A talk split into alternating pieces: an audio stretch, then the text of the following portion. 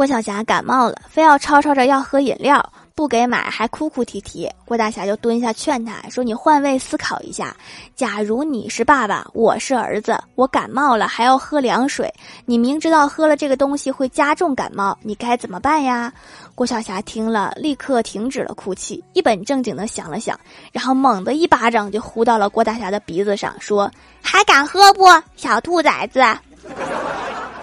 教孩子换位思考的方法不错，就是有点疼。